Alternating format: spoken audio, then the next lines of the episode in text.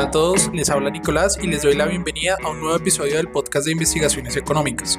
En esta oportunidad hablaremos sobre nuestra más reciente publicación de estudios de desarrollo sostenible.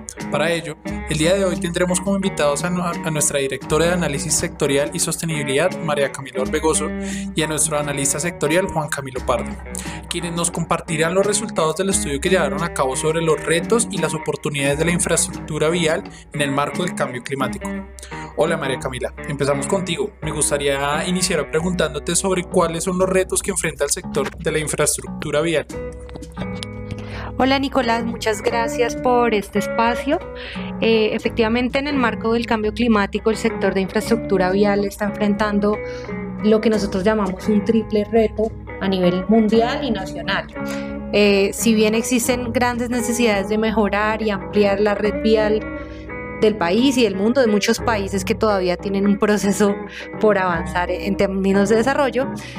Eh, el avance de estas obras que se requieren está sujeto a los compromisos ambientales que a la vez cada país ha hecho eh, en términos de este tema de transición energética y de compromisos para el nuevo contexto de cambio climático. En tercer lugar, además, pues ante los posibles impactos que, que tendremos por las condiciones ambientales más adversas, se deben tomar medidas de adaptación que, que pues específicamente impactan el sector de infraestructura vial, ya que este ha sido uno de los sectores que se ha identificado como más vulnerable ante los posibles eh, efectos adversos eh, de esas nuevas condiciones a las cuales nos estamos enfrentando. Entonces, en este sentido, pues es importante que nuestros oyentes tengan muy presente que si bien la, construcción de infraestructura vial es fundamental en el desarrollo económico y social, eh, se han encontrado muchos eh, impactos positivos en productividad, en generación de empleo, en encadenamientos sectoriales y en, por ejemplo, la reducción de la pobreza. Eh, realmente lo que estamos enfrentando es que ante el cambio climático y los compromisos de reducción de emisiones de gases de, de, efecto invernadero, la infraestructura vial es además pues uno de los sectores que se ha demostrado también afecta o pues además de que emite grandes emisiones, pues tiene unos impactos fuertes sobre los ecosistemas y sobre el ambiente. Entonces hay que encontrar como un equilibrio para estos dos, estas dos circunstancias, las necesidades que tenemos y también los objetivos de avanzar en eh, contribuir a esta reducción del calentamiento global. Y por último, pues ante la vulnerabilidad que exhibe la infraestructura vial en el mundo y en nuestro país, pues es muy importante que comencemos a tomar medidas inmediatas de adaptación de la infraestructura que existe y de la nueva infraestructura que queremos construir para que pueda soportar los distintos o las alteraciones en temperatura, en el, en el tema de, por ejemplo, del, del nivel de lluvias a las cuales esta infraestructura se va a tener que enfrentar. Así evitaremos pues futuras disrupciones en la operatividad de nuestra economía y en muchos en la entrega, por ejemplo, de muchos servicios sociales. Por lo tanto, pues los retos a abordar son grandes y el panorama definitivamente eh, requiere un gran esfuerzo y cooperación tanto a nivel local como nacional e internacional. Gracias, María Camila. Ahora le, doy la bienvenida a Juan Camilo. Eh, quisiera preguntarle ¿Cuáles son las metas de reducción de emisiones de gases de efecto invernadero en el sector? Hola Nicolás, un saludo a todos los oyentes. Claro que sí, como lo comentaba María Camila, efectivamente el sector juega un rol central en el cumplimiento de las metas nacionales y también de las metas globales de emisiones de gases de efecto invernadero. Me gustaría iniciar mi respuesta diciéndole que tanto en Colombia como en Estados Unidos y en Europa eh, las metas de reducción de emisiones del sector abarcan a la fecha principalmente dos enfoques. Entonces el primer enfoque está relacionado eh, en su mayoría con las emisiones del sector de transporte, entendido como los medios de transporte y el uso más eficiente de los combustibles fósiles en estos medios de transporte. Y el segundo enfoque está relacionado principalmente con la reutilización y el uso de materiales de construcción menos contaminantes, que se relaciona de forma pues más directa con el proceso constructivo. Gracias Juan. Muy interesante lo, lo que nos cuenta y, y, relacionado a eso le quisiera también hacer otra pregunta y es, ¿nos puede contar eh, sobre cada uno de esos enfoques un poco más eh, enfocándose a, eso? Sí, claro, Nicolás, por supuesto. Eh, primero, como le dije, habían dos enfoques. Primero me referiré al primer enfoque de transporte. Y es que cuando uno se fija, las cifras a, a nivel mundial evidencian que el sector de transporte es responsable del 16% de los gases de efecto invernal a nivel mundial. Eh, resumidas cuentas, es el tercer sector de mayor contribución eh, en el mundo. De hecho, según el Consejo Internacional de Transporte Limpio, en un escenario donde haya ausencia de esfuerzos de mitigación dentro de este sector, las emisiones de este crecerían aproximadamente un 75% dentro de los próximos 30 años, quizás un escenario no sostenible. Y hablándole sobre el segundo enfoque, que está relacionado con, con los materiales, cuando uno se fija en los datos, tanto el acero como el cemento representan cerca de un 50% del total de las emisiones industriales a nivel global.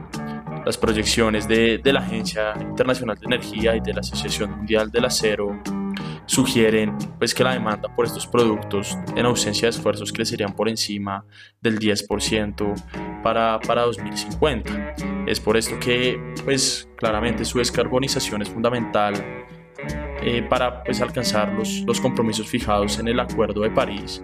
Ya ciertas entidades han planteado numerosas estrategias como la Asociación Mundial del Acero y del Cemento, en tanto que se destinen eh, un uso de material reciclado en el proceso de elaboración, mejoras en la eficiencia, también el uso de energías renovables en todo su proceso de fabricación, tecnologías de, captura de carbono y también almacenamiento de carbono ya, ya digamos, trayendo todo esto hacia qué impactos eh, ambientales perdón, tiene eh, estos, estos procesos de diseño, sí quisiera que abundar más acerca de precisamente los impactos ambientales en el proceso de diseño y la construcción de los proyectos como tal.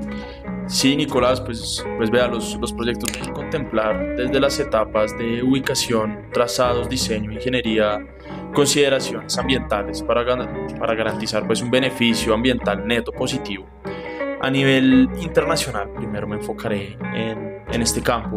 Se han empezado a implementar acciones, dentro de las que me gustaría comentar cuatro acciones de forma muy rápida. Eh, la primera está relacionada con el uso de datos geoespaciales y capacidad de, de modelación. La segunda está relacionada con las consideraciones que se deben tener de las características geográficas y priorización de las soluciones bajas en carbono. Eh, la tercera está relacionada con que se van a garantizar criterios de sostenibilidad en los materiales utilizados. Y por último, se deberían integrar eh, principios de economía circular. Ya el panorama a nivel local han habido avances importantes en Colombia, los lineamientos de, de la infraestructura verde eh, vial del Ministerio de Transporte y del Ministerio de Ambiente van en, van en la dirección correcta, ya que fomentan el desarrollo de proyectos más sostenibles. Esta variable de cambio climático cada vez se ha hecho más relevante dentro de los proyectos también concesionarios eh, en el país y este es el caso de las concesiones 5G eh, que tiene pues como finalidad mitigar la, la, contaminación que se genera durante las fases de ejecución y operación y mantenimiento de las obras. En este esquema de concesiones 5G que le comento Nicolás, el nuevo requerimiento traslada al concesionario el deber de monitorear y prevenir los impactos del cambio climático que inciden en la gestión del riesgo de los proyectos y también le pone el reto de dar mecanismos y estrategias para garantizar la reducción de, de las emisiones resumidas cuentas, el país va, va por un muy buen camino. Listo, gracias Juan Camilo. Y regresando contigo, María Camila, me gustaría preguntarte cuáles son los retos eh, en materia de adaptación. Bueno, eh, es importante comenzar diciendo que los eventos climáticos que ya hemos venido experimentando en la última década han revelado precisamente estas debilidades o esta vulnerabilidad de la infraestructura vial a nivel nacional e internacional y la magnitud de las consecuencias socioeconómicas que podríamos enfrentar en caso de que se interrumpa su correcta operación eh, para afectando a toda la población. Por ejemplo, en el caso de Colombia, la inundación ocasionada por el fenómeno de la niña de 2010-2011 reflejó esta vulnerabilidad. Se afectaron más de 1.600 kilómetros de infraestructura vial, se vieron impactados 92 puentes de la red nacional, se requirió rehabilitar más más de 53 tramos de de vías nacionales y el Ministerio de Ambiente estimó que los daños eh, asociados a este periodo puntualmente ascendieron a 3,2 billones de pesos. Entonces, las necesidades de adaptación pues eh, han sido o comienzan a ser más apremiantes en la medida en que estos eventos van a comenzar a ser más frecuentes. Al respecto de esto que nos cuentas, ¿crees que existen planes para adaptar la infraestructura vial de cara a un contexto climático más complejo? En el estudio precisamente que, estamos comentando en este podcast, abordamos las medidas que se han venido implementando a nivel nacional y a nivel internacional como un ejemplo, una ilustración de hacia dónde podemos movernos para poder adaptar nuestra infraestructura vial y no tener que enfrentar las eh, consecuencias más catastróficas de la variabilidad climática a la que nos estamos enfrentando. En particular, eh, discutimos un tema que es importante, que es el tema del desarrollo de una infraestructura resiliente que parte de una mayor capacidad de gestión de los riesgos, la medición más acertada de la vulnerabilidad de cada uno de estos, de estos proyectos y el ajuste en los parámetros de diseño y planeación de los proyectos que sean necesarios para poder eh, hacerla más resiliente ante unas condiciones más adversas. Eh, en este es el caso también, por ejemplo, del desarrollo de, de lo que se ha llamado infraestructura verde, que es una infraestructura complementaria a los proyectos que eh, usualmente estamos eh, familiarizados, proyectos en ejecución, que es, es, una estrategia que se ha venido consolidando en Europa como una red planificada de zonas naturales que entran a complementar el proyecto vial, por ejemplo ampliando la oferta de beneficios ecosistémicos y protegiendo la biodiversidad en las zonas de influencia de estos proyectos. Entonces, esto hace que si bien podemos desarrollar la infraestructura que necesitamos para continuar con nuestro desarrollo económico, a la vez podemos hacerla más resiliente con la ayuda de la naturaleza en sí mismo. Esto es el de lo que se trata este tema en la infraestructura verde. Y en Colombia, el desarrollo del plan Vías Compatibles con el Clima constituye o ya está constituyendo una herramienta esencial para que podamos integrar la gestión del cambio climático, la gestión ambiental, la gestión del riesgo, garantizando la sostenibilidad de este sector hacia el futuro.